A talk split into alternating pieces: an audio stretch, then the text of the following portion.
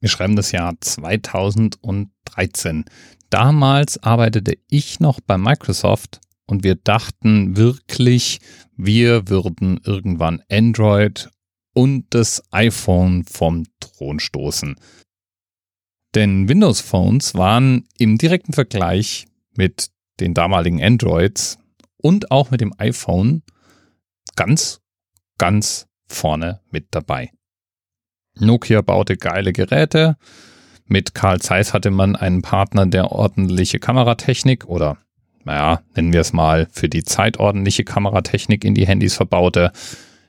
Es gab die berechtigte Hoffnung, dass der weltgrößtes Developer-Ökosystem unter Umständen die Fähigkeiten auf Windows programmieren zu können benutzen würde, um endlich auch Apps zu schreiben. Und damit wäre das alles nur eine Frage der Zeit. Ich persönlich muss sagen, ich mochte mein Windows Phone. Windows Phone ließ sich wirklich gut bedienen. Windows Phone war snappy. Der einzige Mangel, es gab kaum Apps. Und in Sachen, die Developer werden dann schon Apps bauen, haben wir uns damals, wie sich herausstellte, gehörig verrechnet. Aber 2013 wusste man das alles noch nicht. 2013 hatten wir noch Hoffnung und ein Telefon am Markt, das sogar dem iPhone die Stirn bieten konnte. Gebaut natürlich von Nokia in der Lumia-Reihe.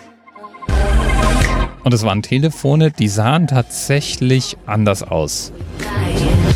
Das Telefon hatte eine Kacheloberfläche, die sich tatsächlich anders bediente, als man es von Android oder iPhones her gewöhnt war und unglaublich modern aussah. Und verschiedene Sachen, die wir heute gar nicht mehr missen wollen, waren im Windows Phone tatsächlich zum ersten Mal enthalten. Zum Beispiel aktive Benachrichtigungen auf dem Frontscreen. Das ist etwas, das kann das iPhone bis heute nicht richtig. In Europa war das Flaggschiff der Lumia-Reihe das Lumia 920.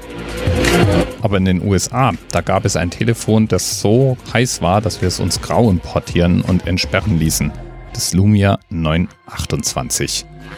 Und auf das weist uns herunter heute hin, dem wir jetzt als Themenpate der 928 einfach mal zuwinken.